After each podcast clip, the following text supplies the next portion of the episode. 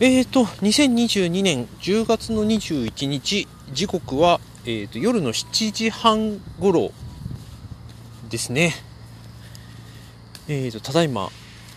富山県富山市に来ております。えーと、そして、えーと、富山に来たら、おなじみの、えーと、富山城公園を今歩いておりまして、これから、ここから歩いて、どのぐらいだろう。67分ぐらいのところの、えー、スーパー銭湯に行く途中で今回この収録をしております。えーとあのコロナにかかった時以来ですかね。富山来たの。うん。もともとあの95のじいちゃんがまあ富山にはおりましてまあその様子を見がてらまああんまり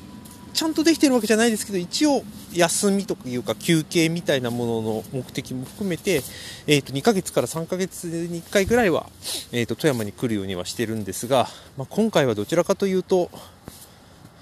自分の休憩とかじいちゃんの様子をなんか全て包括したえーと、先々月の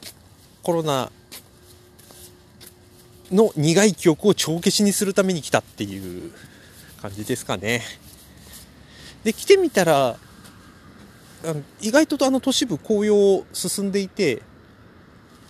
うん、思ったよりも寒暖差がここのとこあったのかもしれないですね。まあ普通都市部に紅葉来るのって大体11月の後半ぐらいですけれども、もしかしたらもう少し早まるのかもしれないですね。うん。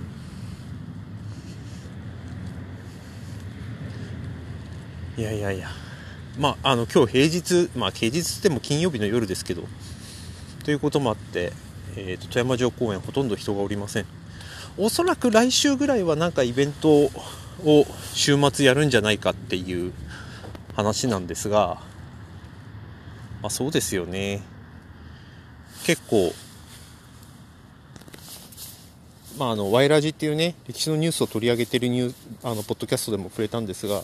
今年の秋は本当に歴史イベントが盛りだくさんなのでね、あの、全国いろんなところで、まあ、コロナ、まあ、収束はしてないというか、ちょっと落ち着いてきていて、まあ、政府も旅行割をね発動させたっていうこともあってで外国人も緩和していることもありますからだいぶ人が今回は増えてくるんじゃないかなという感じですよね。実際えー、っと2日ぐらい前かにちょっと銀座に行った時にはだいぶ外国人多かったですからね。いよいよコロナ前に戻ろうと。まあ、日本円安ですからね外国人来やすいからっつうのは良くも悪くも日本にとって追い風になる可能性ありますからねというなんかそこら辺を考えつつもちょっと富山の夜道を今歩いております、まあ、夜道って言っても城の公園の中ですけれども。えーともうもうちょっとで11月今年もあと2ヶ月ちょっとですけれども。うんここのところちょっと考えること多かったというか今でも多いんですが。うん。なんか世の中の雰囲気っていうのを最近自分なりに観察しようというふうにはしていて、まあ、僕がおそらくあのコルクで副業を始めたからなおさらそういうふうに見てるっていうところはあるんですけれどもうん。これからおそらくリモートワークをまあ業種によってはできないところもあるでしょうけど、まあ、ある程度許していくとかあとはなんだっけなリスキリンリスキリングだったかな？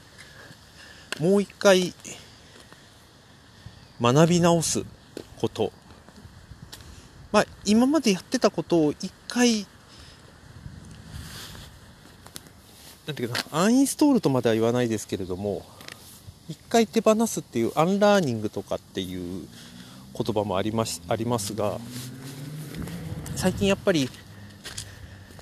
人今までやってきたこととか社会的に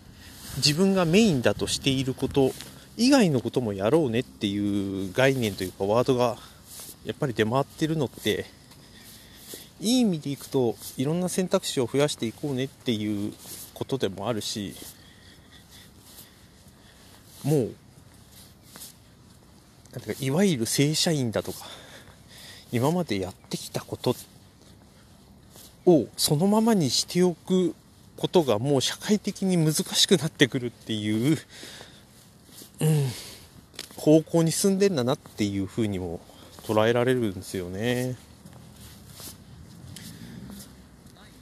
まあだからうがった見方をすればアンラーンとかリスキリングっていうのもそこに乗っかった概念というか、まあ、どっちが先かって難しいとこですけど少なくてもこのままじゃ同じ今までと同じようなことはできないというか今までと同じような職場環境にはならないし職場環境にならないということは自分も同じような心境とか印象同じような生活することって多分難しいんだよっていうことを概念だけ先に伝達されてるっていう感覚なんですよね。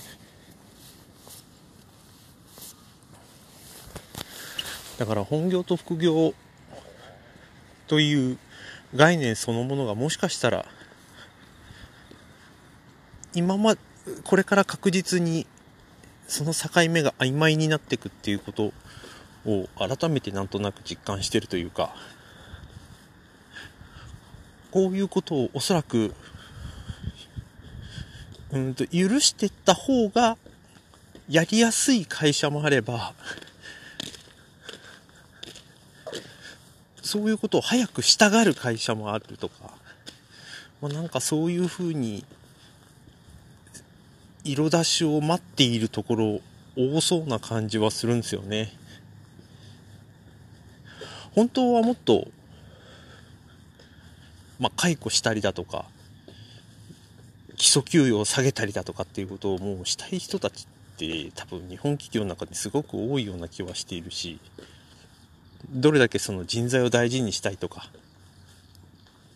えっ、と、会社をこの先伸ばしていきたいとか、みたいなことを言っていたとしても、本質的にはやっぱり優秀な人に、優秀な人にそれに見合った、例えば給与だったりとか待遇をするために、ズバッとやりたいっていう人たち、まあ、多いんだろうなと。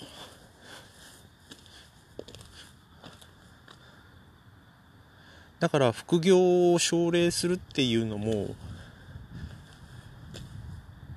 人材育成を大事にしたいって言っているというよりはもう自社でそういうのを賄うのをやめる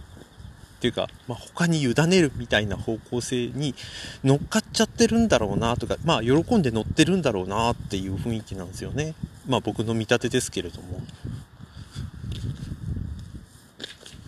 だからそういう時に複数の会社に所属しているってどういう状況なんだろうというかどういう心境なんだろうっていうのは今回コルクで入って2ヶ月弱ですけれども何ていうか実感をしているというか。うん。なんか別に嫌ということではなくて重くなっちゃってるっていう感覚なんですよね僕の中では。なんて言うんだろうな。やればやるほど、まあやればやるほどこと多分やれてないんですけど、やった分だけ次の目標が見えるし、こうやった方がいいな、こうやりたいなっていうのがたくさん見えてくるんだけれども、そこに立ちはだかるものがもう明確に存在してる。まあ他の今やってることとかやりたいこととかっていうのが出てきているっていうのがあるので、まあ、おそらく順番とか他の人に任せるとかっていう風にやっていけば、ある程度はいろんなことはこなせるとは思うんですけど、うん、多分そういうやり方をやっていると、どれもこれも、なんかちゃんとやってるね以上のものが得られないんじゃないかなっていう予感もしている。うん、そして、やはり自分でで何ができて何がまだ足りなくてっていうことを一個一個ちゃんと突き詰めていかないと今までみたいにちょっとしたアルバイトではおそらくないんですよね副業って。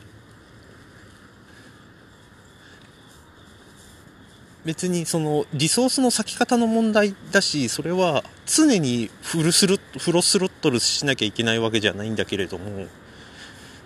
だからといって瞬間風速出しまくりたい時に出せない自分でいるっていうのもなんか嫌だし、うん、常時80%をずっと付加し続けるよりも一時出し尽くした後他のところに